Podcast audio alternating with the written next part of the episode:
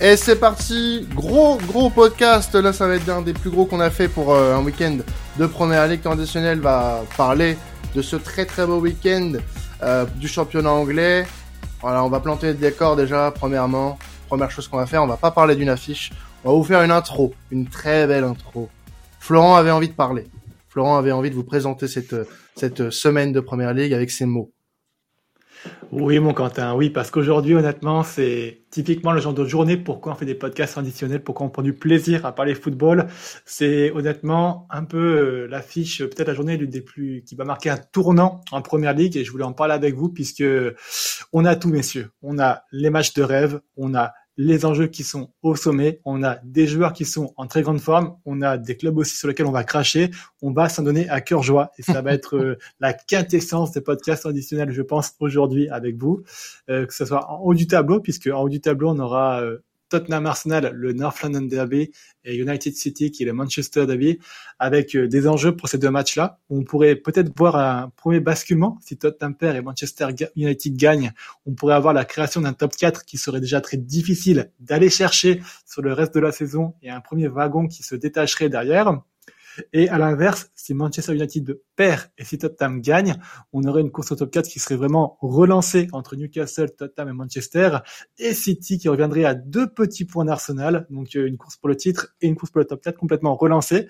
Euh, cette journée va avoir une vraie importance sur euh, le haut de tableau, tout comme pour le bas de tableau, où comme on a beaucoup de rencontres de haut de tableau, il y a beaucoup de rencontres de bas de tableau avec Wolverhampton, West Ham et Everton Southampton, ou justement si Wolverhampton et Southampton gagnent, West Ham pourrait aller dans la zone rouge et être plongé dans une crise et une course au maintien qui serait complètement relancée.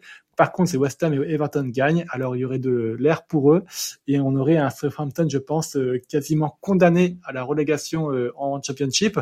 Donc euh, de vrais enjeux, des joueurs aussi, comme on va en parler avec des Rashford, des Odegaard, des des Haaland, des, des et des joueurs euh, comme aussi euh, d'autres dans le plus bas de tableau euh, comme je m'excuse, je retrouve mes notes comme mes dossiers par exemple ou comme Iwobi aussi, euh, sur lesquels on va parler, qui ont des mésaventures et des très belles formes. Donc, messieurs, préparez-vous ce podcast. Vous avez juste à attacher votre ceinture, préparez vos oreilles et on va se régaler ensemble. Et sortez vos meilleures bières du frigo, étalez la petite feta sur le sur le petit pain et on y va, c'est parti. Euh, on va commencer avec euh, bah déjà le, le, North London Derby. Euh, Tottenham Arsenal. Mais non, mais attendez, je vais même pas présenter les gens qui étaient avec nous. Flo. Mhm. Ou ah bah vais-je Où vais-je? Parce qu'on a Alan qui est avec nous déjà, et puis on a aussi, euh, on a aussi Karel qui vient en, renfort. Je le suis là. Le part-timer qui n'est plus trop un part-timer de cette Ah, ça y est, ça y est. Non, je trouve que ce qualificatif est trop cruel. Trop cruel à mon égard, mais euh, ravi d'être là quand même, en vrai. Toujours, euh, toujours un plaisir. Plaisir partagé. Euh, donc, North London, North London Derby, Tottenham Arsenal. le premier avait tourné à l'avantage des Gunners en début de saison. Euh, ça va être un très gros défi pour Tottenham, euh, n'est-ce pas Flo? Complètement, ouais. Donc euh, Tottenham qui avait très très mal redémarré la, la saison après la Coupe du Monde. Hein. Je rappelle qu'ils sortaient quand même de 10 matchs d'affilée où ils encaissaient le premier but. Donc sacré stat avec en plus des blessures à gérer, hein, les blessures de Kulusevski et particulièrement Bissouma et Betancourt et Richarlison. Donc déjà quatre grosses blessures euh, pour eux. Hein. Euh, si Bissouma et Kulusevski devraient être de retour pour euh, le North London Derby, il y a quand même beaucoup plus de doutes pour euh, Betancourt et Richarlison. Euh, ce sera un coup dur hein, parce que pour moi, je trouve que Tottenham a de, beaucoup de difficultés avec l'absence de Betancourt. Betancourt, c'est vraiment, je trouve aujourd'hui à Tottenham, le seul milieu dans l'effectif qui est capable de faire une vraie différence dans les projections, dans les transitions et dans l'apport dans offensif de, de Tottenham. Ojberd et, Bissouma sont très bons dans l'aspect défensif, mais on voit vraiment que l'équipe euh, peine beaucoup quand euh, les deux sont alignés parce qu'ils sont pas assez euh, différent en termes de profil. Et Betancourt est beaucoup plus justement un de touche beaucoup plus tranchante dans cette équipe là et s'il ne sera pas là ça risque d'être compliqué pour eux pour euh, performer contre Arsenal. Il y a quand même de l'espoir pour eux hein. il y a eu la bonne forme de Brian Gill qui revient d'entre les morts. On pensait que ça honnêtement qu'il squattait le banc depuis le début avec Tottenham. On pensait qu'il allait ne pas s'imposer et rester un peu un éternel espoir et une déception côté de Tottenham. Mais il faut souligner que contre Crystal Palace il a été vraiment fabuleux avec euh, des courses très intelligentes, un placement entre les lignes vraiment euh, très très malin, des espaces qu'il a créés, euh, des décalages qu'il a apportés, vraiment des choses qui ont rendu le jeu de Tottenham beaucoup moins stéréotypé et prévisible, des choses que faisait un peu plus Son auparavant, mais comme Son était en méforme, lui il a pris le, relais et euh, il a vraiment été euh, très intéressant. Pour moi, c'était le meilleur joueur de Tottenham depuis la meilleure chose qu'on a vu à Tottenham, en tout cas depuis la reprise de la Coupe du Monde et son, son alignement pourrait justement signifier de très belles choses et des espoirs pour euh, Tottenham contre Arsenal. Euh, on va revenir juste brièvement sur la prestation qu'ils ont fait à Palace où ils ont gagné 4-0 contre le Palace de Patrick Vieira à Selhurst Park, donc euh, à Selhurst Park, pardon, une performance vraiment à souligner. Alors, euh, c'est vrai qu'ils ont concédé 19 frappes, mais sur les 19 frappes, très peu étaient dangereuses, parce qu'ils ont, ils ont eu leur bloc compact et défensif très bien organisé. Petit nuance à apporter, quand même, il y a eu deux grosses arrêts de la part de Hugo Lloris qui ont permis de maintenir Tottenham euh, à flot dans le match. Et puis en deuxième période, ils ont réussi à mettre un but qui leur a donné beaucoup de confiance. On les a retrouvés beaucoup plus sûrs d'eux. Et ils ont enchaîné, ils ont mis quatre buts derrière. Il y en a deux qui sont un petit peu chanceux, mais il en faut de la réussite. Donc euh, bravo à eux. Ils ont mis fin à cette période de, donc très douteuse pour eux. Ils peuvent se relancer. Ils savent que pour gagner contre Arsenal, il va falloir jouer par contre deux mi-temps et pas une mi-temps comme ils le font euh, depuis la Coupe du Monde, où la première mi-temps est très mauvaise et la seconde mi-temps est bien meilleure. Essayez de pas concéder le premier but parce que j'ai l'impression qu'avec cette équipe-là, qui est quand même très solide mentalement, parce qu'à chaque fois qu'ils ont été euh, menés au score, ils sont revenus dans la plupart des cas, il va quand même falloir euh, essayer de ne pas concéder le premier but pour emmagasiner plus de confiance pour déstabiliser cet Arsenal. Pour moi, il y a la place, mais je voulais voir avec vous, messieurs. Est-ce que vous pensez qu'aujourd'hui, cette équipe de Tottenham, qui donc euh, sort d'une victoire très importante contre Crystal Palace, a assez d'armes aujourd'hui pour, euh, avec malgré les blessures, bousculer Arsenal et pourquoi pas s'imposer avec euh, brio et avec l'arbitrage comme il a été l'année passée?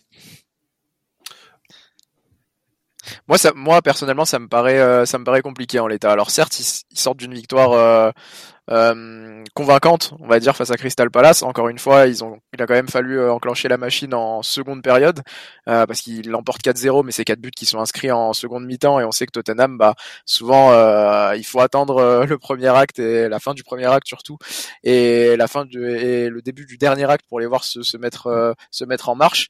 très clairement, ce genre de scénario contre Arsenal, c'est quelque chose qui sera pas possible je pense quand même qu'il y a une grosse donnée et tu l'as bien souligné. Je pense que c'est important. C'est l'aspect mental parce que euh, voilà, ça se jouera à Tottenham et on sait que Tottenham c'est une équipe qui a des gros momentum, donc qui a des gros gros temps faibles, mais qui a des gros momentum qui lui, permettent en fait de revenir dans les matchs, qui lui permettent euh, voilà de, renverser des situations et on peut les voir euh, voilà. Flo, tu le sais, on peut les voir très très mauvais pendant 75 minutes et les voir marquer deux buts en 10 minutes ou trois buts parfois en 10 minutes et avec un, un, un stade qui pousse à fond derrière eux dans un gros derby comme celui-là, on sait que bah, face à l'équipe d'Arsenal qui est encore assez jeune, qui a parfois encore un peu de mal à gérer euh, ses temps faibles, même s'il y a de la progression, ça peut être assez pour euh, les renverser et pour leur faire du mal. Donc euh, globalement, je dirais que ça va être très compliqué pour Tottenham, mais je trouve que la donnée extérieure pour Arsenal et domicile pour Tottenham, sachant que Tottenham, eh bien eh bien se sert très bien de ces de ces gros momentum. Ça peut être une, une donnée importante. Donc encore une fois, ça va être un North London Derby, euh, je pense très surprenant et très spectaculaire pour euh, ceux qui ne supportent aucune des deux équipes, bien sûr. Ouais, ouais, bah écoute, pour moi, déjà, pour commencer, je trouve que c'est un de mes matchs préférés en Angleterre, le, North London Derby. North London Derby. Ouais, ça, fait, ça, fait quand même beaucoup euh, cette semaine, Alan. euh, oui, je trouve que c'est un match euh, vraiment spectaculaire. Euh, pour preuve, hein, j'ai regardé euh, tout à l'heure, a le dernier 0-0 entre les deux, il date de 2009 et c'est le seul qu'il y a eu au 21e siècle. Donc c'est vraiment des matchs palpitants avec euh, souvent voilà du, du, sang, des larmes, etc. Euh, Est-ce que Tottenham va pouvoir déstabiliser Arsenal? Pour moi, je pense que oui, de, de base déjà parce que au-delà des formes, etc. Euh, un derby, ça reste un derby. Et de deux, euh, je trouve que quand même euh, Tottenham à domicile contre Arsenal, ça reste toujours costaud en général. Hein. On peut regarder l'histoire récente, etc. Et je trouve que Tottenham a les armes, comme tu l'as dit, avec les joueurs qui, qui reviennent à disposition pour pour mettre euh, en difficulté les, les Gunners de, de Arteta Alors moi je pense que oui, de toute façon, Tottenham a de quoi euh, a de quoi déstabiliser Arsenal, bien évidemment. On l'a vu sur certains matchs. Euh, ils n'ont pas besoin de beaucoup de temps pour euh, pour déstabiliser une équipe, quelle qu'elle soit. Euh, Aujourd'hui, la question, elle doit plus se tourner sur un devoir aussi pour Tottenham, euh, puisque la journée pourrait leur coûter très très cher. Tottenham a un match d'avance par rapport, par exemple, à à, United. United qui joue dans le dans le dans le derby de Manchester le, le même week-end. Euh, il s'agirait de ne pas laisser non plus s'échapper la concurrence euh, et de ne pas laisser potentiellement revenir aussi la concurrence, puisque tu as Fulham euh, qui a son match en retard, euh, qui a un match en retard au moment où on parle, euh, as Liverpool qui est pas loin derrière.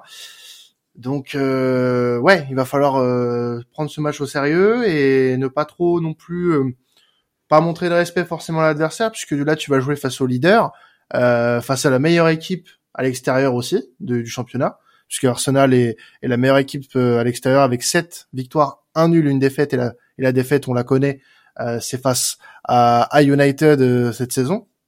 Donc un adversaire de, de qualité, mais disons que Tottenham, voilà, a les armes, mais est-ce que ça suffira face à un Arsenal qui est euh, dans, je pense, le, meilleur de son football euh, à présent et qui euh, est inébranlable dans, dans, sa confiance, dans son jeu. Donc je pense pas que Tottenham fera grand chose, même si voilà, ce sera une belle bataille malgré tout. Eh bien, merci pour vos avis. Et puis, du coup, tu me mets une bonne disposition pour parler d'Arsenal, justement. Alors, aujourd'hui, pour Arsenal, je voulais pas parler des bonnes choses parce qu'on a déjà parlé. On sait très bien avec ce système hybride qui est euh, très difficile à lire et puis des joueurs offensifs qui sont en forme parfaite. Mais je voulais plus, euh, justement, axer un peu sur les faiblesses qu'on a vues ou entrevues contre Newcastle pour, euh, justement, parler un peu de ce match contre Tottenham parce qu'à mon avis, Tottenham risque de proposer plus ou moins la même chose qu'a fait Newcastle. Alors, euh, en effet, Newcastle a été très impressionnant contre Arsenal. Ils ont réussi à exploiter un peu les, les faiblesses qu'Arsenal avait, c'est-à-dire qu'ils ont coupé toutes les lignes de passe qu'il y avait entre Partey, Chaka et Odegaard au milieu. On a vu Odegaard complètement isolé qui a eu euh, du mal et qui a fait sa plus mauvaise performance, je trouve, depuis le début de la saison. Un Partey qui n'arrivait pas à être l'affaire de, de relance comme d'habitude. Il était constamment embêté. Il n'arrive jamais à trouver la place pour briser les lignes un marquage individuel sur Odegaard, donc comme j'ai très bien dit, qu'il a asphyxié. Et enfin, il y avait une prise à deux sur chacun des deux ailiers qui étaient Saka et Martinelli, qui les ont empêchés de faire des différences et qui les ont gênés de manière incroyable. Alors certes, euh, Arsenal s'est quand même créé deux trois situations contre Newcastle, qui était la meilleure défense de Première Ligue et qui, je pense, a fait quelque chose que très peu d'équipes de, de Première Ligue peuvent faire. Et je ne suis pense pas que Tottenham sera en mesure de faire quelque chose d'aussi parfait que Newcastle a fait contre Arsenal à l'Emirates. Il n'empêche qu'il leur a donné des idées. Et pour tenir ce système côté Tottenham, il faudra des joueurs très disciplinés et qui manquent pas de concentration. Comme Bissouma et Ogbert sont très contumiers, euh, surtout depuis la reprise de la CDM, ils ont quand même euh, pas mal de buts à cause de leurs erreurs. Autre point à exploiter, je trouve, pour Tottenham dans, euh, dans cette équipe d'Arsenal, c'est que je trouve que parfois, malheureusement, Tinichenko qui repique dans la manière centrale au milieu de terrain depuis son poste de latéral gauche, va délaisser le côté gauche et créer une petite faiblesse, un petit décalage sur les transitions euh, défensives. Euh, avec donc du coup des, des, des, adversaires qui peuvent jouer dans son dos dans l'espace qui est dézoné côté gauche de la défense d'Arsenal. Euh, attention à cela, surtout que Tottenham a des très bons joueurs de transition que sont Son, Kane et du coup Brian Gill. Donc euh, ces joueurs-là sont parfaitement en mesure d'exploiter cette faille-là, surtout comme on l'a dit euh, au Tottenham Stadium qui, euh, qui est quand même un set qui leur réussit plutôt bien face à Arsenal. Et enfin Arsenal a très peu de solutions sur le banc. Si le système de Arteta est mis, en, mis à mal par Conte ce que ce qui pourrait arriver sur certaines minutes du match. Je dis pas sur tout le match en entier parce que je pense que Conte et l'équipe de Tottenham n'est pas en mesure de mettre en difficulté Arsenal sur tout le match, mais sur une partie du match. Arsenal n'aurait pas de joueurs sur le banc pour euh, résoudre ça. Au milieu de terrain, donc euh, tu as quand même des joueurs comme Elneny qui sont un peu plus faibles que Partey. En attaque, tu as Smith Rowe qui revient mais qui est encore en manque de rythme. Donc euh, attention, attention pour Arsenal. Il faudra très bien savoir gérer ce bloc bas des Spurs et peut-être très bien gérer le marquage individuel qu'il y aura sur Odegaard, Saka et Martinelli. Il faudra faire très attention aux transitions défensives et ne pas craquer sur des faits de jeu comme il y a vu l'année passée où euh, Arsenal a complètement lâché prise sur le penalty qu'ils ont concédé euh, en début de match alors qu'ils faisaient une très bonne situation. Dit comme ça, on pourrait penser qu'Arsenal est quand même pas favori. Arsenal reste favori. Arsenal reste quand même la meilleure équipe de Première Ligue et l'équipe la plus solide. Moi, j'ai complètement confiance en eux et je les vois gagner. Mais est-ce que vous voyez quand même Arsenal se casser les dents sur une équipe comme ça euh, en bloc bas comme ils l'ont fait contre Newcastle?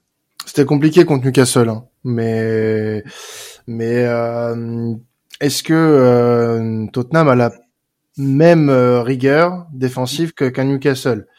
Je pense pas. Je ne pense pas. Euh, Tottenham euh, a pris 14 buts de plus que Newcastle cette saison. Titre de comparaison. Donc je pense pas que même si Tottenham décide de jouer bloc bas comme l'a fait Newcastle, ça tienne aussi bien. le château de cartes sera peut-être un peu plus fragile que, que celui des Magpies. donc surtout que là, ouais, c'est pas pareil, moi je trouve.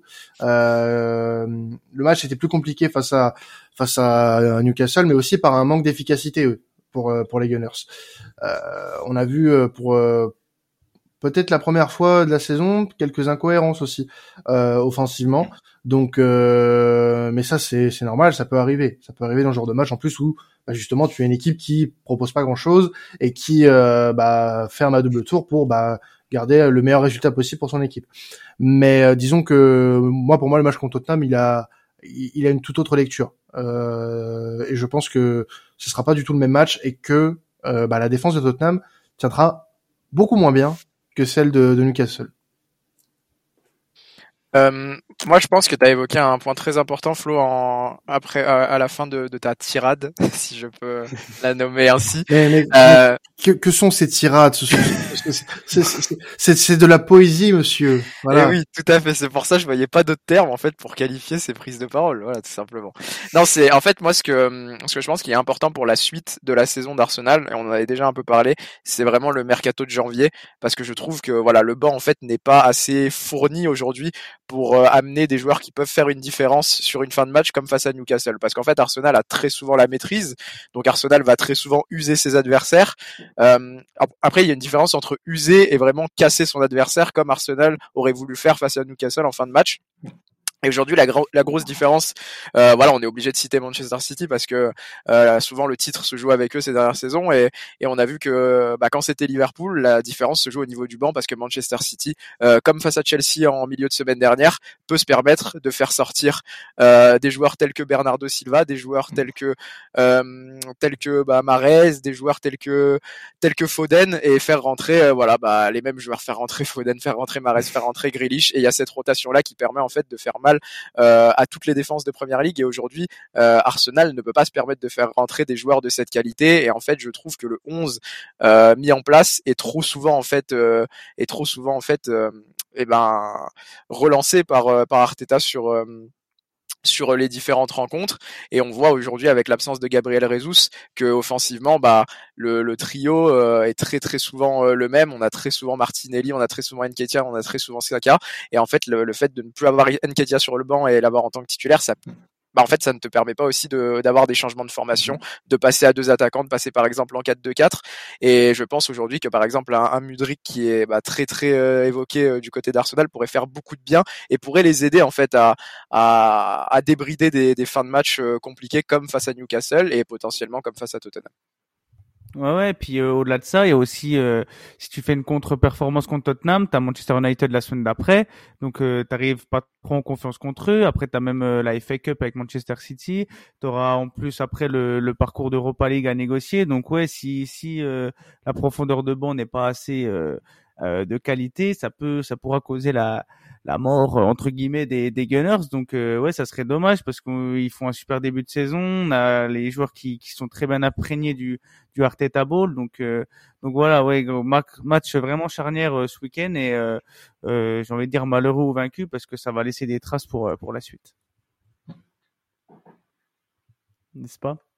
Après, euh, ça dépend. Euh, il y a autre chose, autre chose que j'ai pas mentionné, c'est aussi le fait que euh, les Gunners vont pouvoir aussi profiter du, du de tout le tout le banc des des, de Tottenham aussi, hein, parce que Tottenham, ils récupèrent leurs joueurs, mais est-ce que eux aussi seront disponibles à 100% Ça, c'est une autre histoire. C'est sûr, complètement. Ouais. Merci d'avoir rattrapé le coup. Ah, de rien. Non, parce que vous n'avez pas vu ce qui s'est passé en off, j'avais tout simplement oublié de rallumer mon micro. Euh, donc, on va passer sur un autre match, sur un autre match, euh, là tout aussi important. On va prendre tout autant de temps pour traiter cette rencontre puisqu'il s'agit euh, du derby de Manchester tout simplement. Manchester United reçoit Old Trafford Manchester City. Un énorme derby de Manchester à venir. Ça faisait longtemps, je pense qu'on n'avait pas vu un derby de Manchester avec autant d'excitation, puisque là, euh, City est en deuxième avec 39 points, United est quatrième avec 35 points, et on revoit un United quand même avec euh, bah, de belles couleurs quand même, Karel. Exactement, comme tu l'as dit, c'est peut-être la première fois qu'un qu'un derby de Manchester euh, a l'air aussi alléchant sur le papier, bah justement parce que Manchester était en grosse perte de vitesse sur ces dernières saisons. Et voilà, même en tant que supporter de Liverpool, on peut dire que ça fait plaisir quand même de revoir un Manchester United qui peut recommencer à batailler pour les quatre premières places, même si cette saison, bah au final, c'est un peu au dépens de Liverpool. Mais c'est un autre sujet. Oui, Manchester United qui est revenu bah, très très fort en fait de cette trêve Coupe du Monde. Donc on avait déjà commencé à voir un peu de mieux. Et si vous revenez au podcast un peu plus récent de cette saison, on a évoqué Manchester United et on commençait à évoquer les travaux euh, faits par Eric Ten Hag. On commençait déjà à dire que dans le jeu, c'était pas forcément très convaincant, mais qu'on trouvait que l'emprise que l'entraîneur néerlandais commençait à avoir sur son groupe et ce qu'il voulait mettre en place, c'était de plus en plus intéressant et que ça annonçait du bon. Et au final, bah on s'est pas trompé parce que euh, voilà depuis le retour de la Coupe du Monde Manchester United c'est six victoires en six matchs tout simplement. Donc euh, efficacité maximale. Alors certes ce ne sont pas forcément des rencontres face aux plus grosses équipes de première ligue mais les rencontres face aux petites, entre très grosses guillemets, équipes de première ligue sont peut-être euh, parfois les rencontres les plus compliquées, euh, surtout pour United qui a eu tant de mal à enchaîner euh, récemment et qui a eu tant de mal en fait à avoir cette régularité nécessaire pour retrouver le top 4 et aujourd'hui s'ils sont dans cette position là c'est aussi parce qu'ils sont capables de gagner ces rencontres là on revoit depuis aussi le retour de la Coupe du Monde à Marcus Rashford très très en forme. Ça fait du bien au paysage du football anglais, celui qu'on a vu euh, si malheureux, celui qu'on a vu perdre son football euh, pendant si longtemps, et ben il est de retour à un très très haut niveau quand Manchester United a le plus besoin de lui, euh, avec bah, tout simplement 7 buts en 6 matchs. Et ce qui est très très fort dans la répartition de ces buts aussi, c'est qu'on a un doublé contre Charlton, donc il y a deux jours, qui était en cup, mais en dehors de ça, il a marqué à absolument tous les matchs. En fait, il n'y a pas eu de, il n'a pas eu de triplé, il n'y a pas eu de quadruplé. Il a marqué vraiment à toutes les rencontres et il a bah, fortement participé. Euh, aux victoires de Manchester United et je pense que c'est très important. Il n'y a jamais eu de but inutile de la part de Marcus Rashford et ça montre qu'il est bien mentalement et souvent quand Marcus Rashford est bien mentalement, euh, est très très bien sur le terrain aussi. Ce qu'on ressent aussi, et bah, c'est sûrement très très triste de le dire, c'est que euh, bah, le départ de CR7 a fait beaucoup de bien parce qu'aujourd'hui, euh, certes, c'est un leader euh, très charismatique qui est parti, mais c'est un leader qui avait commencé à, à, se montrer de plus en plus toxique pour le vestiaire de Manchester United. Je pense que bon nombre des supporters souhaitaient le voir partir. On l'a vu avec son interview scandale, une interview qui n'avait rien à faire dans la saison de Manchester United, et je pense que son départ au final a soulagé le vestiaire, a permis à Eric Tenac d'avoir une emprise plus forte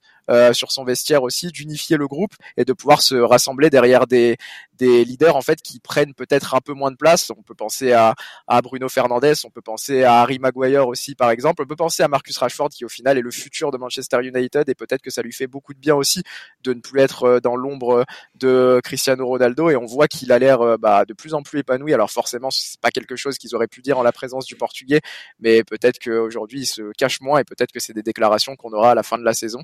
Euh, mais en tout cas, ça semble avoir eu un impact très très positif. Euh, on attend aussi euh, que Anthony euh, commence un peu à s'affirmer dans ce groupe-là parce qu'au final c'est une recrue qui a coûté très très cher. On le rappelle 100 millions d'euros. Pour l'instant, on a du mal à voir euh, comment est-ce qu'il peut valoir ce prix-là. Tout simplement, on n'a pas envie d'être trop sévère euh, avec le Brésilien, mais voilà, il faut encore bah, qui, s'habitue au championnat de Première Ligue parce qu'une transition, une transition Eredivisie Première Ligue, c'est jamais facile. Donc on va lui laisser encore un peu de temps. C'est sûr qu'il a des qualités et qu'il peut apporter à cette équipe de United.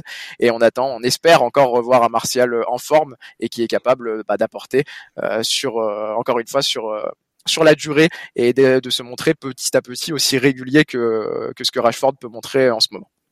Euh, ce qui est à noter aussi, parce qu'on a beaucoup parlé du côté offensif, c'est le côté défensif de United qui prend au final que très peu de buts. Et ce qui est intéressant, c'est que Eric Tenag a l'air d'avoir en fait installé des duos. au niveau de ses charnières, des duos en fait de charnières qui bah, rotate beaucoup, une grosse rotation. Et on a pu voir par exemple après au match de reprise contre Burnley après la trêve une charnière Casemiro Lindelof, voilà une charnière euh, bah, un peu très très exotique, mais au final qui a bien fonctionné. On a vu qu'il avait installé Varane avec Luke Shaw aussi euh, en charnière, notamment contre Nottingham et Everton. Et bah, c'est un duo peut-être assez improbable parce qu'on a l'habitude de voir Luke Shaw sur euh, son côté gauche. Et au final, il a préféré replacer Malasia sur le côté gauche et installer Luke Shaw à côté de Varane. Et c'est un duo qui fonctionne assez bien pour le moment. Et on a vu Maguire Lindelof contre Bournemouth et Maguire Martinez contre Charlton en Cup. Donc bah, c'est des duos qui bah, qui bougent beaucoup et qui sont toujours très efficaces. Donc apparemment le la manière de fonctionner d'Eric Tenag euh, pour le moment euh, et bien est de plus en plus efficace pour United et c'est vraiment c'est vraiment l'essentiel le fait qu'il puisse en fait aussi s'acheter du temps de par ses résultats et, avoir le temps aussi par la suite de faire ses mercatos. Petite nuance, en tout cas, à toutes ces choses positives qu'on a pu dire sur Manchester United aujourd'hui, c'est qu'ils n'ont pas encore euh, euh, les qualités, hein, ils n'ont pas encore euh, ce qu'il faut pour contrôler un match euh, pendant 90 minutes. Donc euh, pour l'instant, c'est suffisant pour gagner et c'est bien l'essentiel. Voilà, on les voit bien replacés dans le top 4 et, et c'est sûr et certain qu'ils seront là jusqu'à la fin de la saison pour à batailler pour la Ligue des Champions. Mais voilà, ils ont toujours toujours un petit passage à vide qui peut parfois leur coûter des matchs face à des plus grosses équipes. Je pense que ça sera ça aussi leur plus gros défi face à Manchester City, ça sera de gérer vraiment leur temps faible afin de afin de, de contrer de contrer une équipe des Citizens qui ne leur laisse ne leur laissera pas autant de latitude et autant de liberté que des équipes euh, plus faibles euh, de, ce championnat de Première Ligue voilà, euh, ce qui est sûr aujourd'hui, c'est qu'United a montré qu'ils avaient le niveau pour pour atteindre ce top 4, qu'ils avaient le niveau pour retourner en Ligue des Champions et retrouver eh bien son son ses valeurs d'antan. Le match contre City, voilà, ça va être le premier véritable test depuis le, retour Coupe du Monde. Il va falloir voilà apprendre à gérer ses temps faibles, euh, apprendre aussi euh, à amener un peu d'aide à Casemiro lorsqu'il sera sous pression euh, dans ce milieu de terrain parce que le milieu, le milieu de terrain de Manchester City euh, sans nul doute sera ciblé les faiblesses du milieu de United et savoir aussi mettre Marcus Rashford sur orbite leur, leur, leur homme en forme tout simplement pour bah, pour lui laisser faire des différences. Euh, voilà, après ce, ce, ce, long résumé sur la forme de Manchester United, je vais vous poser une question, messieurs. Euh, Est-ce que vous, tout simplement, vous voyez Manchester United assez armé pour euh, faire plus que le top 4 euh, C'est à vous. Plus, plus que le top 4, j'irai pas jusque là en fait. Cette équipe de United, elle me fait beaucoup penser en fait à Arsenal la saison passée, c'est-à-dire une équipe qui est euh, en vraiment en avance sur le process que son entraîneur a mis en place mais qui euh, n'a pas encore les armes pour les concurrencer et se batailler pour le titre. Euh, ils ont ils sont aujourd'hui, à mon avis, entre le top 4 et le titre, euh, plus proche du top 4 que du titre d'ailleurs, mais il va leur manquer euh, plus de joueurs clés pour se pour batailler pour le titre, plus de bancs et euh, plus de temps aussi pour assimiler les principes de Tanag. Donc forcément, ce sont des choses qui doivent qui doivent travailler. Il y a aussi une chose très intéressante, je trouve, euh, sur euh, l'animation offensive de Manchester, c'est que donc très bien Anthony arrive aujourd'hui à, à, avoir des interrogations, des doutes. Je pense qu'il va s'en sortir euh, et qu'il ne faudra pas toujours parler du montant, mais plus de ce qu'il apportera. Je pense que les 100 millions a été beaucoup trop, mais si c'est vraiment ce que voulait euh, Tenag, il faut le respecter. il faudra euh, je pense, se satisfaire de ce qu'il montrera l'année prochaine sur le terrain qui sera très intéressante, mais aussi de Martial, qui euh, pour moi est, on va dire, l'attaquant euh, titulaire aujourd'hui à Manchester, mais Martial n'est pas assez tranchant. Martial a du mal à reprendre le rythme. Martial euh, est, hésitant, donc peut-être qu'avec plus de rythme et sans les blessures, elle arrivera toujours à, à retaper un peu le niveau qu'on entrevoyait il y a quelques années, mais je pense que malheureusement, il ne faudra pas trop compter sur lui. Et justement, l'arrivée de Weghorst euh, de près de Burnley va pouvoir peut-être être intéressante et le, le, le concurrencer pour amener une équipe de Manchester qui ne sera pas que Rashford dépendante, mais qui aura justement maintenant un attaquant de pointe euh, plus efficace qui lui permettra d'être un peu plus tranchant et ne plus trop euh, se reposer que sur Rashford. Wigorst, à mon avis, m'a l'air très bien adapté au système que veut Euh, ça pourrait être la très bonne surprise côté Manchester euh, sur ce mercato-là et le petit bonus et le petit boost qu'ils auraient besoin pour passer devant Tottenham et pourquoi pas devant Newcastle sur la fin de saison. Je les vois bien finir au troisième Manchester. Ouais, ouais, moi je trouve, euh, pour répondre à ta question, euh, Manchester United, c'est Manchester United. Ils doivent de viser plus haut que le top 4. Ça reste euh, l'un des plus grands clubs d'Angleterre. Et euh, l'arrivée d'Eric Tenag, elle, est claire, hein, c'est pour ramener de Manchester United au sommet. Et euh, le mercato qu'ils ont fait déjà cet été avec Anthony, Casemiro, euh, Martinez et Malasia, ça annonce clairement la couleur. Et en plus, ils ont su se débarrasser des deux, deux gros poisons de, de l'équipe, à savoir Cristiano Ronaldo et, et Paul Pogba. Donc, et en plus, ils ont réussi aussi à, à, à enlever les, les papis qui commençaient à faire vieux. Hein. Je pense à, à Juan Mata, à Cavani, à, à Matic aussi qui, qui se faisait vieux. Donc franchement, l'atmosphère qui règne au sein de Manchester United, elle est, elle est très bonne, elle est très saine, je dirais entre guillemets. Et c'est pas pour rien que, comme l'a dit Karel, des mecs comme Rashford euh, arrivent à s'épanouir, euh, etc. Et pour moi, ils se doivent de viser euh, le, même si ça va être très très compliqué, de viser le titre, de viser le, le, le plus haut possible, sachant qu'ils ont aussi la Ligue Europa à négocier, notamment face au, face au FC et Barcelone. Mais, euh, mais voilà, tout ça pour dire que pour moi, Manchester United, euh, c'est c'est l'équipe qui qui va se se focaliser sur une seule chose à l'avenir, c'est c'est le titre et euh, et pour l'instant avec les travaux de Tenac, c'est c'est bien parti. Alors on va parler un peu de City, City et de notamment de Guardiola Carrel. On va parler de Manchester City et on va parler de Guardiola parce que Guardiola il recommence à faire euh, il recommence à faire un peu des siennes du côté des Citizens. On l'a vu notamment face à Chelsea où il nous a sorti une compo une compo encore une fois lunaire. Euh, voilà, je, je, dirais pas que Jean, même Jean-Luc Haribar n'a pas compris parce que ça serait pas forcément le meilleur exemple, mais euh, il y avait un peu personne qui comprenait ce que ce que le technicien espagnol avait euh, avait essayé de faire euh, euh, ben, du côté de du côté de Stanford Bridge. Et au final, on a vu une première mi-temps très compliqué, très compliqué euh, pour les hommes de Guardiola, tout simplement parce que euh, on avait une formation avec notamment un Bernardo Silva qui était placé euh, presque comme un deuxième 6 en fait aux côtés de Rodri pour essayer en fait de faciliter la relance la relance de, de l'équipe euh, des Sky Blues et ça a pas très très bien marché. En fait, on a vu un Rodri parfois s'incorporer un peu dans dans la défense à tronc. On a vu un Bernardo Silva très bas et en fait, on a vu un Joao Cancelo surtout euh, qui jouait quasiment comme un ailier droit. Et au final, ce qui s'est passé, c'est que euh, pour une équipe qui a essayé de faciliter ses circuits de relance euh, et ses circuits courts, on a vu euh, un Chelsea qui les a complètement en fait mangés dans l'entrejeu avec notamment une doublette Zakaria Kovacic très très efficace au milieu de terrain. Et au final, on a vu on a on a vu que très très peu euh, de la part de Gundogan. On a quasiment pas vu Kevin De Bruyne euh, et on a quasiment pas vu Bernardo Silva dans des positions dangereuses. Euh, à contrario, euh, pareillement, euh, en fait, pas à contrario, euh, Cancelo qui était placé un peu plus haut sur le flanc droit a eu aussi beaucoup de mal en fait à se mettre en valeur. Je suis pas sûr qu'il était ravi de son placement, le Portugais, même s'il aime bien s'incorporer aussi un peu plus haut. Mais là, c'était peut-être un peu ingrat comme rôle. on a vu qu'en fait, en seconde période, quand Guardiola essayait de repartir sur, sur quelque chose d'un peu plus classique, ça avait tout de suite cliqué avec Bernardo Silva qui a fait énormément de mal à Cucurella. Et, euh, et, ensuite voilà comme on l'a dit Guardiola a misé comme d'habitude sur son banc avec euh, une rentrée de Marez et une rentrée de Grealish qui sont tous les deux impliqués sur le but. Donc euh, voilà encore une fois City on sait que quand ils font du classique quand ils essayent d'être dans la maîtrise comme ils en ont l'habitude ça marche sans problème. Quand ils quand ils misent sur leur qualité aussi sur leur banc très très fourni comme d'habitude c'est très dangereux et on les voit capables de challenger pour le titre. Mais voilà Guardiola il faut il faut arrêter hein, aussi peut-être d'essayer de de se renouveler à chaque match et continuer à miser sur une tactique qui marche parce qu'en fait on se demande pourquoi est-ce qu'il a toujours ce besoin d'innover et de changer euh, un système qui fonctionne aussi bien avec des joueurs qui peuvent être aussi dominateurs tout simplement. Euh, voilà, on voit quand même depuis la reprise que Manchester City c'est un peu plus compliqué donc on les a vus victorieux face à Liverpool en Cup euh, hier on les a vus perdre face à, face à Southampton 2-0. Euh, en plus, dans un match où Southampton euh, n'a pas volé sa victoire, ils ont eu beaucoup d'occasions. Et puis euh, City n'a pas aligné une équipe totalement bis non plus. ils avaient une équipe intéressante sur le papier. Ils ont fait beaucoup de changements aussi en début de seconde période. Donc voilà, on peut se poser des questions vis-à-vis de ce derby parce que Manchester United revient en forme, mais aussi parce que Manchester City n'est peut-être pas au mieux de ce qu'on a pu voir sur ces, sur, sur ces dernières saisons. Euh, en fait, on, en revient à se dire que ce derby va beaucoup dépendre des choix de Guardiola et beaucoup dépendre euh, de, savoir si le technicien espagnol va décider euh, de, reprendre un peu ce syndrome du, personnage principal ou essayer de laisser ses joueurs faire la différence comme ils peuvent en avoir l'habitude et comme ils le font très souvent euh, dans un système classique.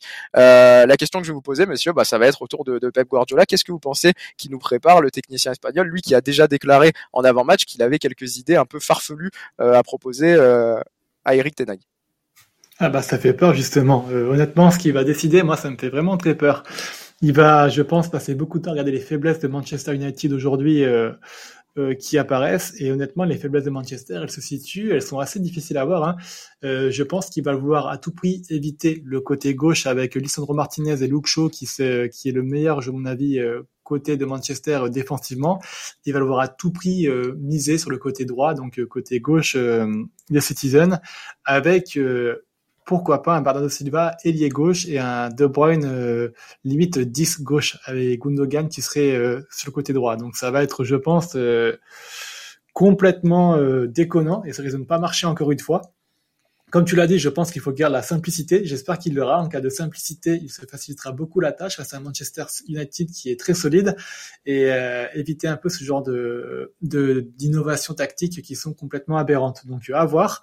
Moi en tout cas, je sens que City se concentrera sur le côté droit de la défense avec Maguire, euh, Wan-Bissaka qui ou Dalot qui sont euh, certes pas mauvais, mais moins bons et moins solides que ce que tu peux avoir côté gauche avec Lisandro Martinez. Euh, mais voilà. Alors, on va passer à une autre rencontre, parce que oui, ce n'est pas que le derby de Londres, ce n'est pas que le derby de Manchester, c'est aussi des matchs comme Wolverhampton, West Ham, des matchs de bas de tableau flow, avec des Wolves qui vont beaucoup mieux quand même depuis l'arrivée de Lopetegui. Ah, ça va mieux, hein. Euh, deux victoires, deux nuls, une défaite. Donc c'est quand même très encourageant pour un Wolverhampton qui était complètement à la peine euh, il y a encore très peu. On voit plus d'intensité dans le jeu, plus de confiance, des plans de jeu cohérents, des décisions qui sont plus plus faciles à prendre et plus compréhensibles dans la gestion du pressing. Des joueurs qui sont d'ailleurs qui le disent, hein, plus en confiance avec Lopetegui qui apporte beaucoup de choses. Euh, il arrive à vraiment emmener le ballon dans les 30 derniers mètres. Mais par contre, après, c'est quand même beaucoup plus compliqué pour marquer des buts. Euh, on voit encore une équipe qui est, je trouve, encore en, um, en guérison. Euh, on le voit très bien qu'on le match contre Aston Villa, où euh, Tillman, le défenseur, fait une faute sur l'égalisation, et puis ensuite Bailey qui rate juste après la balle du 2-1. Donc une équipe qui a encore des doutes, qui euh, se rétablit, qui a reçu l'arrivée de Kuna de l'Atlético Madrid en prêt, donc il devrait arriver à, à, apporter un peu plus de danger. Un Diego Costa aussi qui était plus intéressant autour de la Coupe du Monde. Donc euh, des choses encourageantes, mais attention, une équipe qui est encore sur un fil et qui va devoir se débarrasser de, de West Ham. Hein, West Ham qui est vraiment très très très très très très mal, dans une situation vraiment compliquée. Moi, je l'avais déjà vu contre Arsenal, je l'avais déjà dit, une équipe en manque de moyens, en manque de confiance, en manque d'idées. Alors certes, euh, ils ont fait 2-2 contre Leeds. Euh, ça montre que les joueurs y croient encore, qu'ils n'ont pas lâché David Moyes. On a vu une belle solidarité avec, euh, par exemple, un Paqueta qui s'est battu, qui a mis son premier but de la saison, Fabianski qui s'est arraché pour faire une parade, et puis un Kofal qui a voulu jouer malgré une blessure. Donc une vraie unité autour de Lampard, une vraie j'ai envie de dire, croyance envers ses choix et envers ce coach, malgré quand même une, une organisation tactique aussi bien foutue que mon cul après un passage au kebab, euh, un manque criant de confiance. Euh, voilà, ça va être compliqué. Euh, West Ham a un calendrier vraiment challengeant sur euh, la fin de, ces prochains matchs. Ils vont jouer contre Wolverhampton maintenant, puis après ils vont jouer contre Everton, donc deux candidats euh, au maintien. Et si en cas de deux défaites, ils pourraient vraiment plonger dans le classement et être vraiment, je pense, en difficulté. C'est deux matchs aussi qui pourraient complètement conditionner le destin de, de Moyes. Et euh, s'ils prennent euh, moins de 4 points, je pense que euh, Moyes pourrait être amené à partir. Les, les, supporters commencent à manquer cruellement de patience avec l'anglais. donc à suivre. En tout cas, moi de mon côté, je vois une victoire de Wolverhampton puisque la dynamique des équipes laisse à penser que Wolverhampton est en meilleure position. Mais vous, messieurs, voyez-vous autre chose dans ce match-là? Non, non, non, je je vois pas West Ham s'en sortir honnêtement. Euh, on l'a dit il y a plusieurs euh, il y a plusieurs semaines déjà, euh, c'est un, un des, des, coachs qui, après la Coupe du Monde, a pas débranché sa, sa PS5, je crois, qui est encore sur, qui doit être encore sur FUT, à mon avis. mais les Wolves, ça se voit que bah, depuis l'arrivée de de Lopetegui, ça bosse mieux, même si les résultats sont pas encore totalement satisfaisants. Euh, il y a eu cette victoire face à Everton dans un match, euh, on va dire, coup près. Euh, et tu fais un nul face à Villa qui est une équipe du milieu de tableau. Donc c'est encourageant, c'est encourageant même si c'est pas encore totalement tout à fait là. Mais comparé à West Ham, honnêtement, j'ai plus d'espérance envers les Wolves qu'envers les Hammers. Donc ça sera une victoire des Wolves pour relancer la course au maintien. Ouais, ouais, je pense la même chose. Hein. Je pense que le, la dynamique euh, des, des Wolves est très intéressante. Et justement, c'est parce qu'ils ont su changer de coach au bon moment, à l'inverse de West Ham qui, qui garde Moyes, euh, quitte à ce que le club euh, euh bah, coule de plus en plus. et c'est regrettable hein, quand on sait la saison formidable qu'ils avaient fait l'an dernier. Eh ben écoutez, passons directement à une autre rencontre, euh, puisque le, on l'a dit, hein, le week-end de Première Ligue est beau, on a encore deux rencontres à traiter. Euh, on va passer du côté d'Everton, puisque c'est un club que qu'adore Carrel, donc il va nous en parler avec brio, euh, bien évidemment, qui reçoit Southampton. c'est la merde c'est la merde à Everton, euh, pour pas dire la crise, euh, ou alors j'aurais peut-être dû dire c'est la crise pour pas dire la merde. Enfin bon, c'est selon le point de vue. Oh, on a, on a compris, on, a, compris, il me semble. ouais, ouais, ouais, on a bien compris. Euh, ça va pas du tout, ça va pas du coup, du tout du côté des Toffees. Euh, aucune victoire depuis la reprise. Lampard est en danger. C'est ça, c'est ça. Comme tu l'as dit, Quentin, en plus, ouais, cette semaine, j'ai le loisir de parler de vraiment toutes les équipes que j'adore, donc je le fais avec un très très grand sourire, vraiment, j'adore. Mais c'est vrai que dans ce cas-là, Everton, c'est très compliqué. Voilà, zéro victoire depuis la reprise. Euh, la dernière euh, victoire d'Everton, en fait, qui remonte au 22 octobre face à Crystal Palace, donc ça commence à faire euh, un certain temps quand même pour pour un club qui vise à rester en première ligue. Et voilà, on en avait parlé dans un de nos derniers podcasts, bah, un podcast de reprise où on commençait à se demander combien de temps Lampard allait réussir à rester en poste. Euh, la question euh, se fait de, plus en plus pressante aussi parce que bah, les fans commencent à se la poser. En fait, ne se la posent plus. En fait, ils veulent totalement une démission du board. Ils veulent un changement, un grand ménage qui, euh, à mon humble avis, aurait peut-être dû être fait il y a déjà quelques temps pour éviter de se retrouver dans ce genre de situation parce qu'au final, ça fait quand même quelques saisons maintenant qu'Everton se retrouve à, à, lutter pour le maintien et aujourd'hui, ça commence à être très compliqué puisqu'Everton, ça y est, est dans la zone rouge et ça commence euh, à sentir euh, très mauvais puisqu'on les a vus, euh, à part un match nul euh, qu'on aurait pu penser encourageant et annonciateur d'une période peut-être un peu plus intéressante pour les Toffees. un match nul contre Manchester City à l'extérieur grâce à un exploit encore une fois de, de Desmarigré. ça a été que des défaites. une, voilà, comme tu l'as dit Quentin, un peu un peu avant face à Wolverhampton, une défaite très très importante puisque bah, c'est un match couperé pour le maintien, comme tu l'as bien dit. Euh, une rouste euh, à domicile contre Brighton et puis euh, une victoire. une défaite, pardon, encore une fois en FA Cup du côté d'United. Maintenant, c'est un match encore une fois couperé, un match qu'ils sont censés gagner, un match de leur championnat cette saison face à face à Southampton. On voit en fait que Frank Lampard, de son côté, ne se remet pas vraiment en question. Il continue d'insister avec un 4-3-3 qui, de toute évidence, n'a pas l'air de marcher.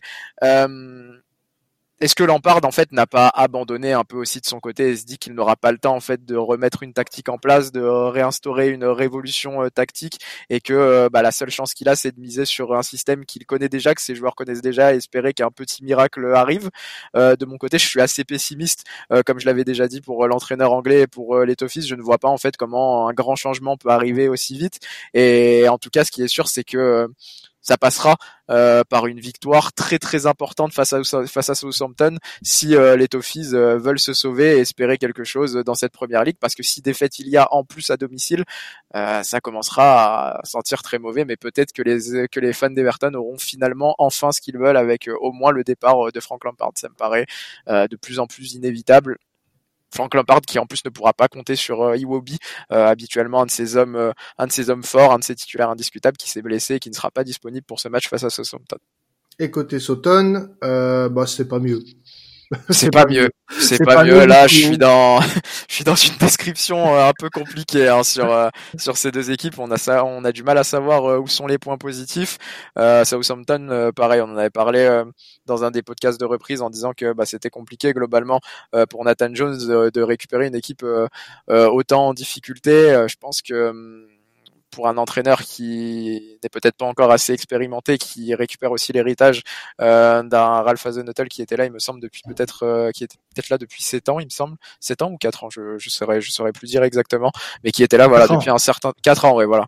Bon, ça reste quand même un certain temps, c'était peut-être un des entraîneurs qui était là depuis le, le plus longtemps en première ligue, et hum, au final, ouais, on se rend compte que c'est compliqué pour lui de récupérer cet héritage, de récupérer aussi euh, bah, une équipe qui va très mal, une équipe qui a beaucoup de pression sur les épaules, on l'a on a vu cette pression en fait euh, se, se refléter dans leur style de jeu aussi euh, contre Nottingham Forest, un match couperé, euh, peut-être là où Southampton pourrait essayer de rechercher un peu plus de d'assurance dans le jeu, un peu plus de maîtrise. On les a vus jouer 75 euh, longs ballons, ils ont cadré aucun tir, donc euh, des stats qui reflètent totalement le, le manque d'assurance chez les joueurs de Nathan Jones actuellement, le manque de confiance en leur capacité et aussi la difficulté que Nathan Jones a à essayer d'installer un vrai projet de jeu dans un club qui est dans une position compliquée. Donc voilà, ce match entre Everton et Southampton, j'ai l'air un peu dépressif quand quand j'en parle, mais ça va. Non, pas, pas l'air, pas l'air, tu es, tu l'es. Ne vous inquiétez pas, je me porte bien, mais c'est c'est compliqué de d'en tirer des points positifs. La seule chose qu'il y a à dire en fait, c'est que bah ça sera un grand malheur au vaincu. Un match nul n'arrange pas grand monde non plus, donc je pense que le mieux à faire pour ces deux équipes, c'est bah, d'essayer de l'emporter forcément, mais sans trop de calcul et essayer de, de faire en sorte de sortir de cette zone rouge le plus rapidement possible. Le problème, c'est que les équipes sont tellement nulles que je vois oui, personne voilà, gagner. bon, euh, il en faudra bien, ou alors ce sera Ah, peut-être non. un 0-0, Ouais, non, c'est sûr, hein, voilà, ça peut être ça. Ça peut être ça, mais dans tous les cas, si vaincu il y a, ça sera malheur au vaincu. La question que j'ai à vous poser, messieurs, de votre côté, c'est qui est-ce que vous voyez euh, tirer son épingle du jeu et l'emporter? Personne. Voilà, comme ça c'est fait. Ah, moi, je vois plus quand même Everton, hein, qui a des, quand même des individualités offensives comme Gray, on en parlait déjà. Et c'est ce genre de match où t'as aucune des deux équipes qui tient la route, ça va se jouer justement sur les individualités. Et Everton, à ce jeu-là, a plus d'individualités que Southampton. Ouais, moi je vois bien un bon match nul quand même avec euh, euh, aucune équipe qui arrive à prendre le, le dessus sur l'autre tant les deux équipes sont en difficulté. Un match nul qui arrangera personne et qui euh, voilà plongera un peu plus les deux clubs dans la dans la crise. Dans la mouise, ah, messieurs, dans la mouise. On termine rapidement ce podcast euh, XXL euh, avec Nottingham qui reçoit Leicester. Euh, Flo, rapidement pour ce match, qu'est-ce que tu peux nous dire sur ces deux équipes qui, euh, euh, bah, elles aussi, euh, bataillent un petit peu pour le maintien Euh, Nottingham qui est à deux points de la zone de relégation, Leicester qui est aussi à deux points de cette zone de relégation. Euh, qu'est-ce qu'on peut dire sur ces deux équipes? C'est ça, c'est un match qui, à mon avis, peut être intéressant parce que on a deux équipes qui, en cas de défaite, pourraient aussi tomber dans une spirale négative, plus Leicester que Nottingham d'ailleurs, mais euh, ces deux équipes-là ne sont pas à l'abri du maintien et c'est pour ça que c'est intéressant d'en parler. Nottingham, donc, a quand même réussi à faire l'exploit de faire enfin sa première victoire à l'extérieur contre Southampton la semaine dernière. On a vu, on commence en fait à avoir une équipe de Nottingham qui se réveille, je trouve, avec des joueurs qui se connaissent mieux, qui ont du potentiel dans le jeu et euh, un début de réveil en fait de cette addition de joueurs là, de recrues là qui était arrivé un peu tardivement sur le mercato d'été avec euh, qui ne se connaissaient pas, qui commence à jouer enfin comme une équipe et qui pourrait euh, être salvateur pour le club. Les fans ils sont derrière Cooper, les fans sont derrière les joueurs. Je, je pense qu'il y a une sauce vraiment qui, qui pourrait prendre et qui pourrait permettre à Forest, on va dire, de, de passer déjà devant Leicester sur ce match-là, mais aussi d'un peu de- d'assurer ses arrières et de sauver, euh, d'avoir un maintien un peu plus tranquille qu'on l'espérait. Il y a beaucoup de signaux positifs de leur côté et je trouve vraiment que cette équipe-là euh, va, si elle est amenée à se maintenir cette saison-là, pourrait jouer les rôles de trouble fête en première ligue et s'installer dans la moitié de tableau, euh, voire dans le ventre mou, euh, première partie de tableau l'année l'année prochaine. Par contre, côté Leicester, c'est vraiment n'importe quoi. L'équipe a lâché Rodgers, j'ai l'impression. À l'image de la défaite en couple là, contre Newcastle, où on a vu un milieu de terrain euh, aussi isolé que, que Tom Hanks dans Seul au monde. C'était triste à voir. Aucune passe qui s'est faite. Une conférence de presse catastrophique de Rodgers qui charge son équipe en disant euh, Gnu, gnu, gnu, gnu, je fais avec ce que je veux, gnu, gnu, gnu, gnu, je me remets jamais en question, gnu, gnu, gnu, gnu, gnu. Le gros Euh, bébé.